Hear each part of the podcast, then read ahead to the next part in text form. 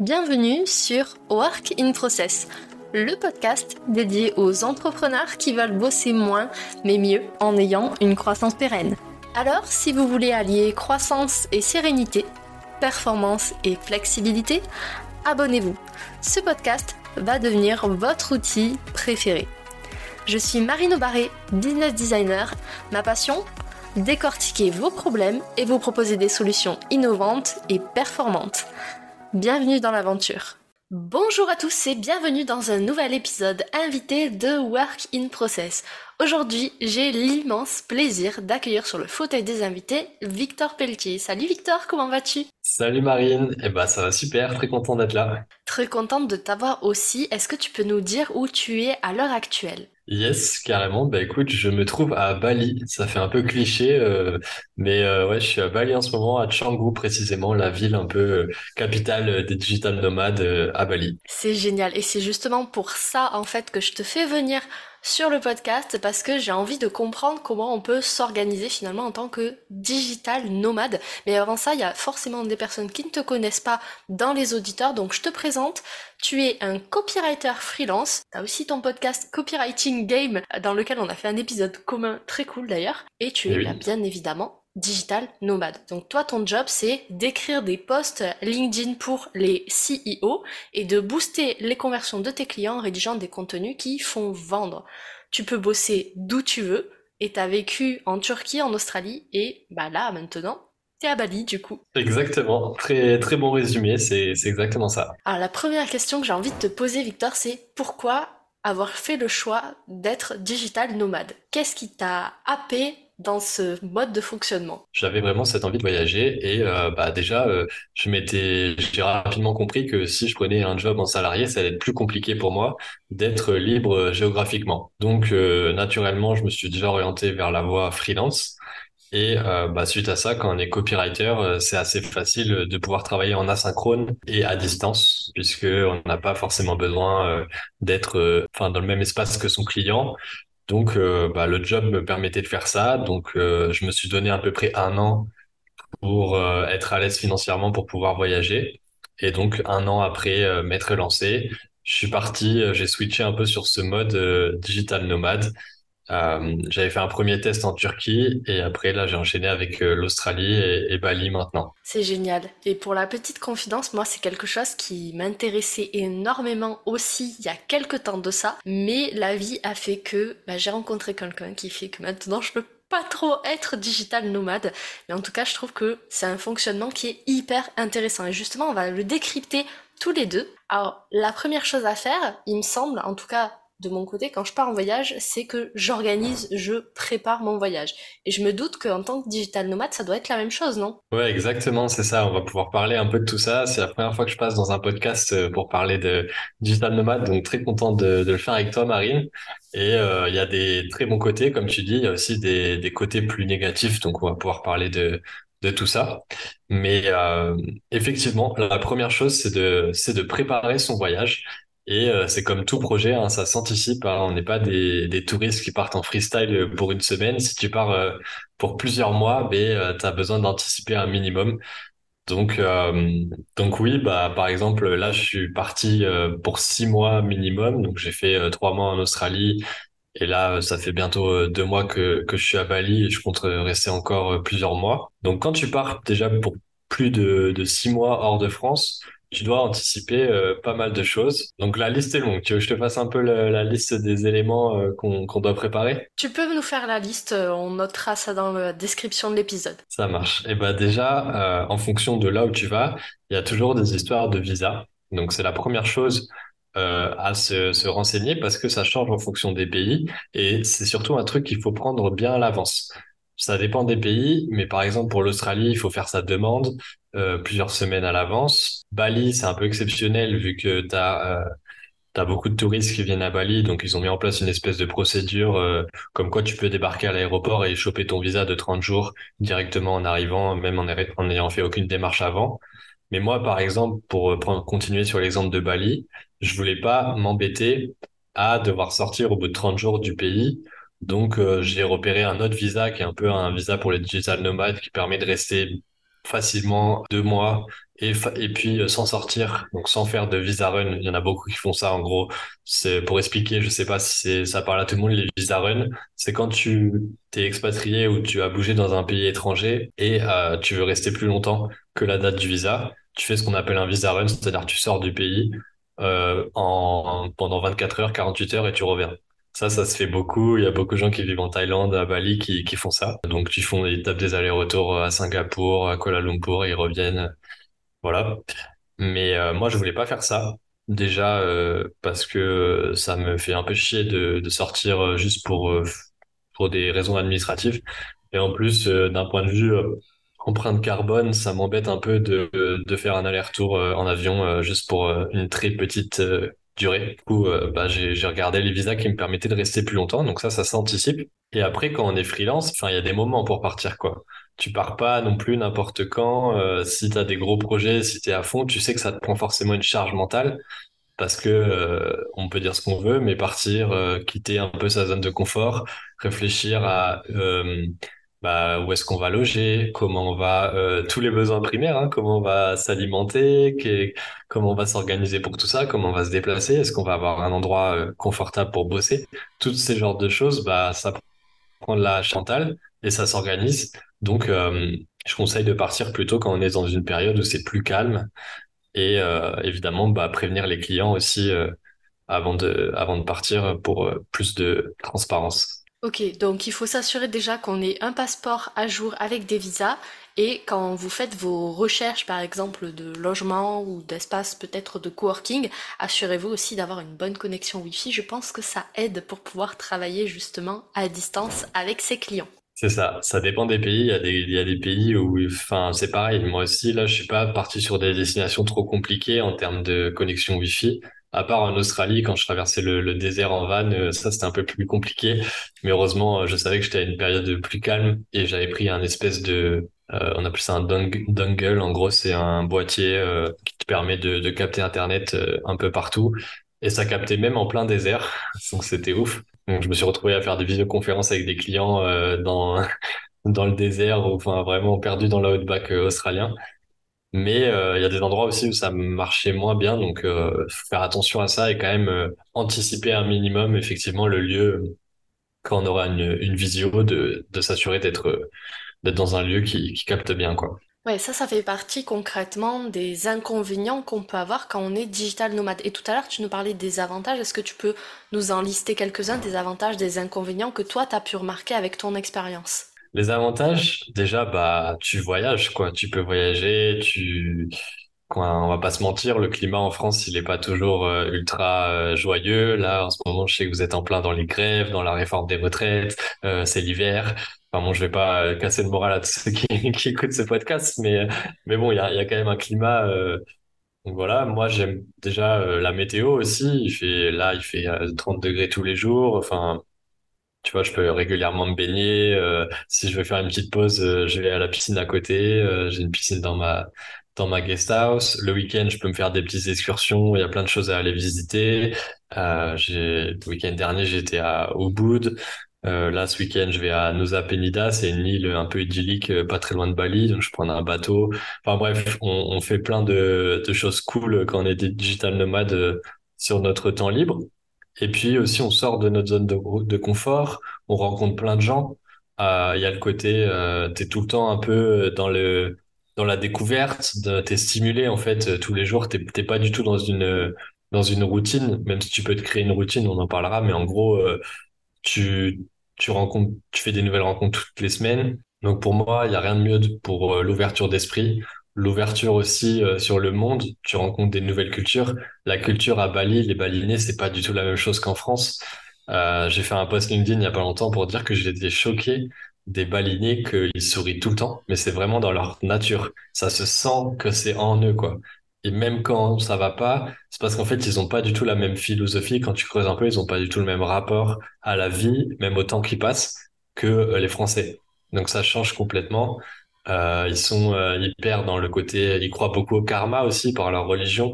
Donc euh, c'est un truc qui ils sont ils font attention à faire que des bonnes actions, à être hyper bienveillants avec toi. Donc quoi, toi quand tu es dans un climat comme ça, bah déjà ça ça augmente ton niveau de bonheur, on va dire, parce que tu as tout le temps des gens qui sont là, qui sourient, qui sont serviables. Enfin, c'est, c'est vraiment hyper appréciable. Et euh, ouais, les balinés, c'est, c'est ouf. Hein. Ils ont ce côté aussi, euh, ils te, ils savent pas dire non. C'est, pas du tout dans leur culture de te dire non. Ça, c'est un peu chiant des fois parce que du coup, le gars, des fois, il, tu lui demandes un truc, il ose pas te dire qu'il sait pas le faire ou, ou quoi. Enfin, j'ai eu, j'ai eu une galère avec mon téléphone. Le mec osait pas me dire qu'il savait pas dire, euh, qu'il savait pas le réparer. Donc, il me disait, oui, oui, c'est possible et tout. J'attends, je sais pas combien de temps, en fait, c'est pas le faire, tu vois. Donc, euh, des trucs comme ça. Mais euh, voilà, globalement, l'ouverture sur le monde, rencontrer des gens et, euh, et faire des, des choses cool, quoi, de nouvelles expériences, euh, la météo. euh, déjà, ça fait pas mal d'avantages, quoi. J'avoue. Et côté inconvénient, si t'es 100% honnête avec nous, qu'est-ce que t'as remarqué? 100% honnête, 100% honnête sur les inconvénients. Euh, bah déjà, j'en parlais un peu, mais c'est une charge mentale. Euh, alors, je vais pas du tout faire le mec qui se plaint ou quoi, parce que j'ai une vie qui est cool, euh, j'ai un mode de vie qui me convient, etc. Mais il y a plusieurs choses qui, qui sont quand même euh, des inconvénients dans la vie digital nomade et qu'on parle pas trop. Donc, je suis content aussi d'en parler ici sur ce podcast. Et pour les auditeurs aussi qui envisagent peut-être ce mode de vie ou peut-être qui sont déjà digital nomades, ils vont pouvoir se reconnaître un peu là-dedans mais ça prend quand même du temps, tu vois, notamment sur nos métiers freelance où on crée des choses, euh, copywriter, rédacteur ou, ou autre. Euh, on a besoin aussi d'avoir une routine de travail pour pouvoir être plus productif, tout simplement. Et euh, bah, tu as tout le temps beaucoup de d'inconvénients quand tu voyages par rapport à ça. Pour être très concret, je suis arrivé à Bali.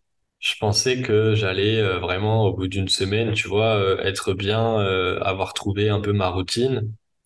Et ça s'est avéré plus compliqué que prévu. J'ai un peu pris mes trois semaines, un mois, avant d'être vraiment opérationnel, enfin, opérationnel, on va dire, à, à retrouver mon niveau de productivité que, que je peux avoir en temps normal.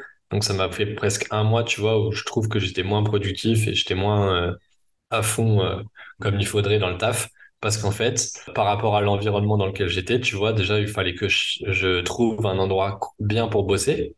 Donc, euh, au début, je suis allé dans des, dans des cafés. Mais en fait, les cafés, c'est un peu chiant parce que t'es, pas toujours, pas toujours bien installé, t'as pas toujours une bonne connexion Wi-Fi, t'as du bruit.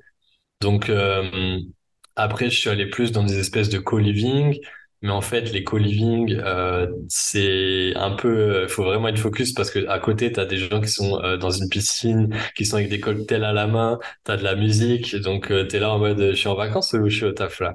Donc ça, c'est encore autre chose, mais enfin, faut, faut bien réussir à se focus. Après, j'ai testé les coworking, mais les coworking, euh, ça me, ça m'allait pas vraiment parce que euh, en fait euh, déjà c'est cher euh, à Bali les coworking et en plus euh, c'était pas forcément proche de chez moi. Donc tu vois déjà le temps de trouver un truc. Aujourd'hui bah en fait ça me va de bosser de- depuis ma guest house. Je suis plutôt pas, pas mal installé, j'ai une bonne connexion. Donc je bosse principalement depuis euh, ma guest house et de temps en temps je vais au à l'espèce de co-living à côté. Mais euh, voilà j'ai trouvé enfin le, le bon le bon rythme. Mais déjà trouver un rythme. Après au niveau des inconvénients bah Qu'est-ce que je peux te, te dire d'autre? Euh, Il y a le décalage horaire, mais globalement, ça, ça me, c'est plutôt un avantage, je trouve, parce que c'est juste au niveau de caler des rendez-vous avec les clients. Des fois, c'est un peu chiant, parce que tu vois, euh, là, il y a plus 7 heures par rapport à la France. Donc là, chez moi, il est, euh, il est euh, 16 heures passées. Euh, donc chez toi, il est encore le matin, Marine, normalement. Oui. Et, euh, et bah, tu vois, euh, ça veut dire que pour faire des appels avec la France, bah, il faut, euh, il faut plutôt prévoir le matin. Pour les Français, enfin pour les gens qui sont en France, entre 8h et, et midi, ça me va bien pour moi. Mais si quelqu'un veut faire un appel en fin de journée, bah moi c'est la nuit. Donc ça c'est aussi un autre inconvénient. Même si j'aime bien le fait d'être, tu vois, de me lever et de savoir que j'ai 7 heures d'avance sur la France. Donc, c'est-à-dire qu'en gros, je peux, le matin, il n'y a aucun client qui va me parler. Euh, il y a personne, tu vois, même si je dois préparer des posts LinkedIn ou quoi, je sais que je peux les publier euh, à 17 heures et en fait, ce sera encore tôt en France. Donc ça, c'est, c'est pas mal. Donc, euh, voilà, au niveau des inconvénients, c'est principalement le réussir à trouver une routine et à se, à se mettre dans le bain, quoi. Donc si je résume bien, finalement, pour pouvoir être digital nomade, on a besoin déjà d'être un minimum organisé pour pouvoir anticiper son voyage, mais aussi d'avoir une bonne capacité d'adaptation et peut-être aussi de résilience parce que ben, on peut croiser des situations plus ou moins incongrues, comme tu l'as expliqué par exemple avec ton téléphone, et du coup, bah, ça te fait perdre du temps, mine de rien, que tu aurais pu allouer à autre chose.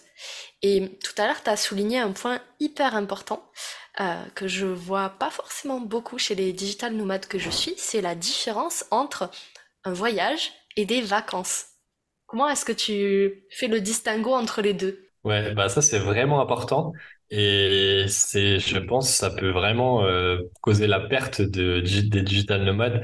Enfin, la perte, même des plutôt des freelances euh, qui sont digital nomades, c'est euh, faire attention à bien distinguer les deux, bien faire la part, parce que forcément, tu es dans un lieu où il y a plein de gens qui sont en vacances déjà autour de toi. Ensuite, tu as des tentations partout. À Bali, franchement, c'est la ville des tentations.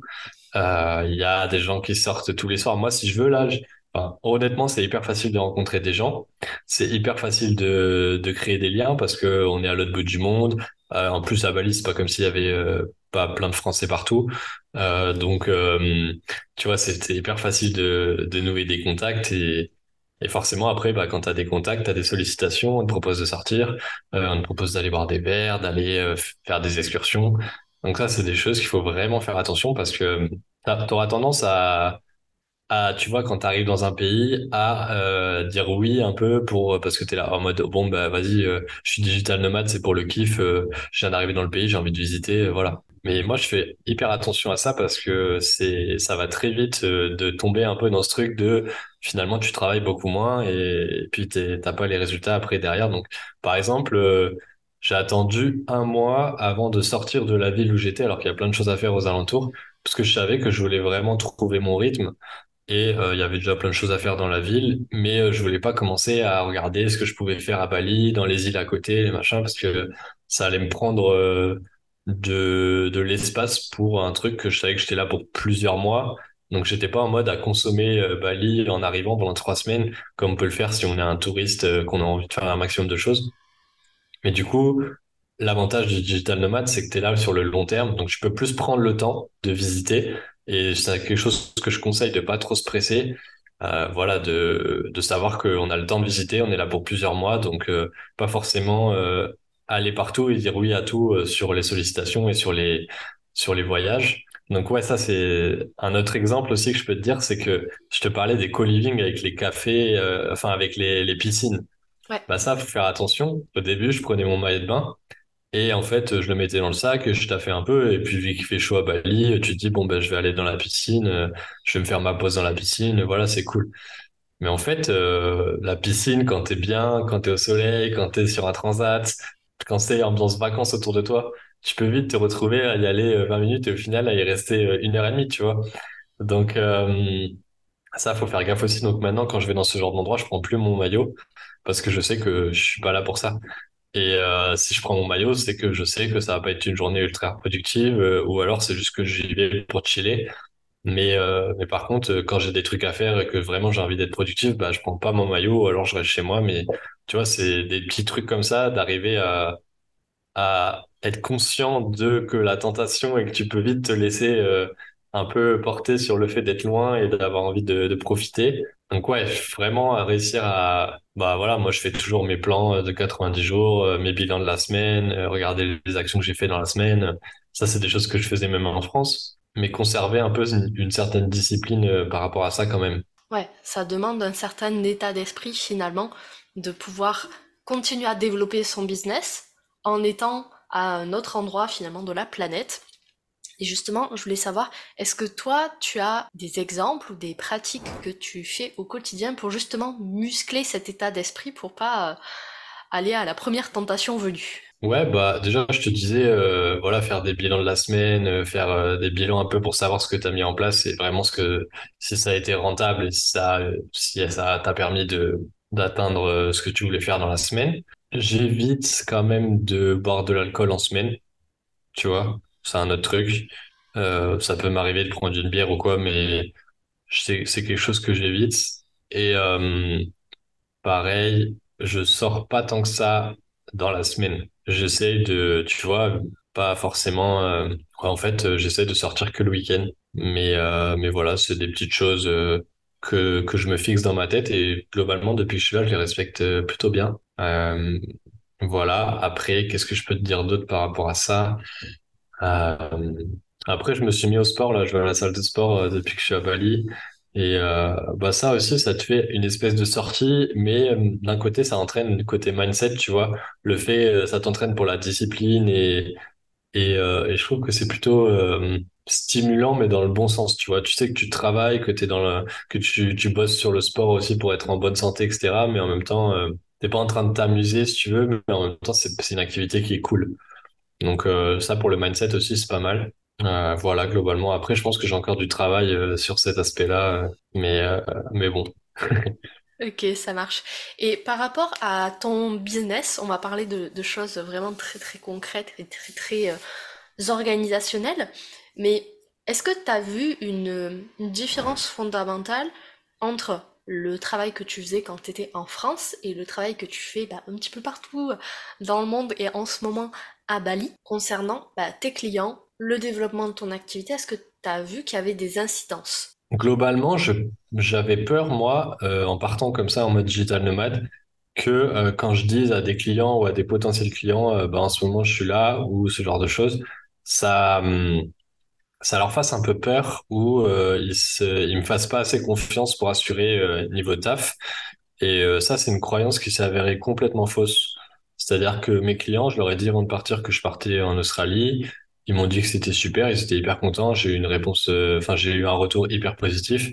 Et puis, c'était un peu à la fin du call euh, client, bah, ils me demandaient alors, t'es où en ce moment? Enfin, tu vois, euh, ils étaient un peu contents de, limite, ils voyageaient un peu à travers moi et c'était pas un truc, c'était pas du tout un frein pour eux. Et maintenant, je le dis même des fois à des potentiels clients, ou même lors de l'appel découverte. Et euh, c'est pas du tout un truc qui est mal pris. En tout cas, je le perçois à chaque fois euh, très bien. Ils sont plutôt euh, assez contents. Et donc, euh, les gens sont maintenant habitués à travailler avec des gens de partout dans le monde et il n'y a pas du tout cette peur-là. Après, au niveau de la qualité de mon travail et de globalement ce que je fais en termes de travail, ça n'a pas trop changé que je sois en France ou ailleurs. Non, ça m'a je perçois pas trop de différence par rapport à ça. Ok, est-ce que tu dirais que c'est quelque chose qui permet de développer ton business d'une autre façon? Est-ce que il y a un impact à Euh, ce niveau-là ou pas du tout? C'est une bonne question. Bah, par exemple, euh, là à Bali, il y a énormément d'entrepreneurs.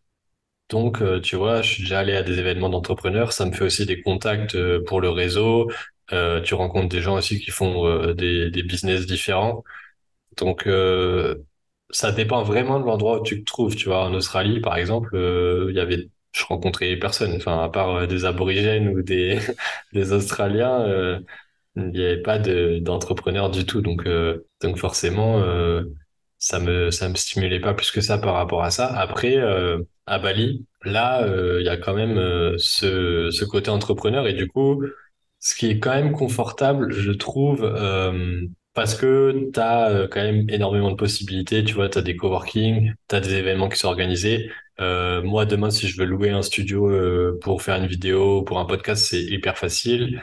Donc ça, c'est c'est appréciable. Et puis, tu as quand même pas mal de gens qui ont cet état d'esprit digital nomade, entrepreneur. Donc ça, ça c'est motivant. Je pense que ça dépend vraiment de l'endroit où tu, trouves, si c'est un endroit qui a une communauté digital nomade ou pas. Mais après, il y a peut-être un autre truc aussi, au fait d'être loin de la France. T'es euh, pas forcément dans le même euh, état d'esprit, je pense, parce que t'es pas dans le même environnement. Donc, euh, ça te permet peut-être de publier avec, euh, euh, là je parle en, en termes de création de contenu, ça te, ça te permet peut-être de publier des choses euh, qui sortent un peu de l'ordinaire de ce que tu peux voir en France, ou euh, ça te permet de d'être pas dans le même climat, donc pas, pas dans la même vibe, je sais pas trop comment expliquer. C'est une sorte d'ouverture des chakras finalement. ouais, c'est ça, on va dire ça. Non, je pense que c'est bien pour l'ouverture d'esprit, euh, et même euh, en termes de business, euh, d'être, de voyager. Ouais, et d'après ce que je comprends, être digital nomade, ça empêche pas finalement de se créer et d'entretenir un réseau avec des personnes qui finalement bah, te ressemblent. Ouais, c'est ça. Et puis le fait, tu vois, de d'être à l'étranger, quand tu as un autre entrepreneur qui vient dans le même pays, bah tu vois, c'est un peu con, mais par exemple, il y a plein d'entrepreneurs en France, tu les rencontres pas forcément parce qu'en fait, il y en a tellement euh, que c'est pas un prétexte pour les rencontrer. Alors que si tu as un entrepreneur, un entrepreneur que tu connais un peu de ton réseau qui vient à Bali ou qui vient en Australie parce que tu y es, bah, tu vas forcément vouloir le rencontrer parce que c'est l'occasion, vous êtes loin, euh, c'est stylé de vous rencontrer dans un autre pays, etc. Et du coup, euh, bah, ça déclenche plus des rencontres. Et euh, moi, il y a plusieurs personnes, j'avais fait un ou deux posts, par exemple, sur LinkedIn, en disant que j'étais à Bali, bah, j'ai plusieurs personnes qui m'ont contacté en privé pour me dire qu'ils arrivaient à telle date à Bali et que ce serait cool euh, qu'on se rencontre. Euh, tu vois, alors que si j'avais dit, bah, je suis à Bordeaux, euh, dans mon café à Bordeaux, hmm, peut-être que j'aurais moins de, sollicitations, je sais pas.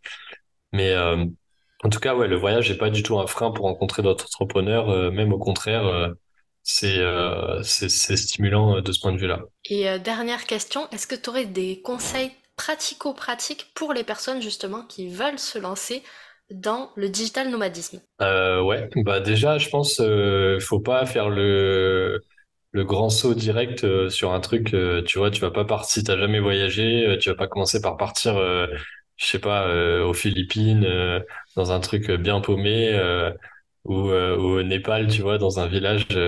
Enfin, tu peux, mais moi, par exemple, bah là, j'ai pas non plus.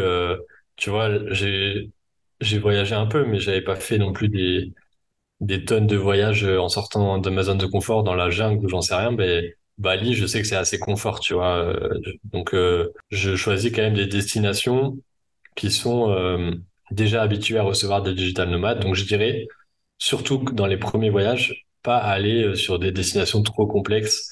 On va pas multiplier les problèmes. C'est déjà compliqué de d'organiser un voyage sur le long terme comme ça. Donc déjà, attention à ça. Euh, il y a des très belles, même en Europe. Hein, euh, si on testait le digital nomadisme, ça peut être euh, aller passer une semaine ou deux à Lisbonne, tu vois, ou, ou en Espagne. Hein, faut pas, il n'y a pas forcément besoin d'aller à l'autre bout du monde. Et il y en a qui sont digital nomades, ils sont en Europe et il y a des très belles destinations à faire en Europe aussi, même pas cher. Tu vas à Budapest, je crois que c'est c'est une très bonne destination pour les digital nomades et ça coûte pas très cher, tu vois. Exactement. Et je rajouterais même que pour les plus frileux qui ont jamais voyagé et que ça peut peut-être un peu effrayer, vous pouvez commencer par le faire même en France, enfin là où vous êtes, c'est-à-dire que par exemple si vous vivez sur Bordeaux euh, tout au long de l'année, vous pouvez dire bah, par exemple je vais partir un mois à euh, Rennes, à Nice ou à Marseille pour pouvoir justement m'entraîner à travailler dans d'autres conditions qui ne sont pas celles de mon quotidien. Carrément, même en France, hein, tu veux, peux aller en Corse, euh, tu auras euh, limite plus de difficultés à, trouver que à Bali, tu vois, parce qu'en Corse, ils sont moins d'aménagement euh, pour les entrepreneurs qu'à Bali. Donc, ça peut être un, c'est pas forcément obligé d'être très loin. Après, en termes de conseils, bah, se renseigner, prendre quelques contacts avant, histoire de pas être tout seul dans le pays, au cas où, on sait jamais. connaître une ou deux personnes, surtout qui est là depuis plus longtemps que toi, c'est toujours bien. Et puis, prendre un VPN aussi, parce que franchement, c'est en, fonction des pays, euh, tu as quand même pas mal de, sites ou de logiciels qui sont bloqués. Donc ça, c'est un petit point aussi. Euh, tu peux le prendre sur place, mais un VPN, ça, sert toujours en voyage. Voilà, et puis après, bah, si vraiment c'est une envie que vous avez euh, de voyager et que vous avez la possibilité financière et, et, et cette envie-là, il faut le tenter. Hein. Franchement, c'est c'est des belles expériences, c'est des bons moments à vivre. Donc, euh, Let's go, faut y aller. Super, on va finir cet épisode avec cette phrase Let's go, faut y aller. Je pense que si vous avez le goût des paysages divers, que vous êtes appelé finalement par le voyage, peut-être que le digital nomadisme est une solution pour pouvoir associer développement de votre activité et découverte d'endroits et de personnes incroyables. Merci beaucoup pour tout ce que tu as partagé, Victor. Où est-ce qu'on peut te retrouver pour pouvoir suivre? Bah déjà tes aventures, tes postes à Bali et peut-être dans une prochaine destination, ou même si on a des questions à te poser sur le digital nomadisme. Eh bien, moi, c'est sur LinkedIn, Victor Pelletier. Euh, voilà, vous devrez me trouver facilement normalement. Et, euh, et puis pour ceux qui s'intéressent au copywriting, j'ai un podcast sur le, sur, le sujet qui s'appelle Copywriting Game. Donc, euh, je vous invite à aller écouter tout ça. Et bah, merci beaucoup encore, Marine, pour l'invitation. Avec grand plaisir, les liens seront disponibles dans la description de l'épisode. Je te remercie encore une fois Victor pour tout ce que tu as partagé. Merci à vous qui avez écouté cet épisode jusqu'au bout. Et on se retrouve la semaine prochaine avec un nouvel épisode invité. Bye Voilà, cet épisode est maintenant terminé. Merci pour votre écoute. Je vous souhaite à tous une belle journée, soirée et à très bientôt dans le podcast. Bye Cet épisode t'a plu? Tu peux le partager en me taguant ou lui laisser 5 étoiles sur Apple Podcast. Encore merci pour ton écoute, à très vite